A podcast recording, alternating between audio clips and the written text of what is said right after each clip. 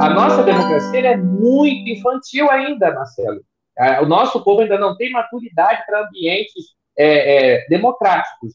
A gente vive, é, a gente tem muito mais, principalmente há um choque geracional aí da galera que pegou a ditadura militar, não à toa, muitos jovens, eu vejo esse fenômeno, pediram a volta da ditadura, porque já abstraiu o horror que foi aquilo, né, e, e houve alguém dizendo, não, porque naquela época é, as escolas eram, eram assim, naquela época, pinta-se um paraíso idílico, sabe? Porque a memória tem dessas coisas, tem de a, enfeitar o passado.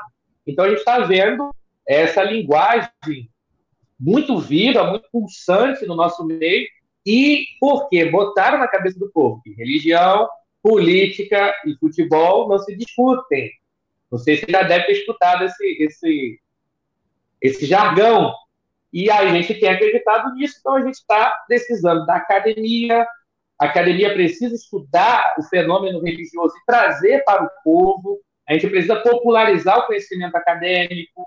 A gente precisa, a academia tem que sair um pouquinho do seu pedestal, porque isso, infelizmente, criou-se um hiato entre o que a produção acadêmica científica e a realidade do povo no seu dia a dia.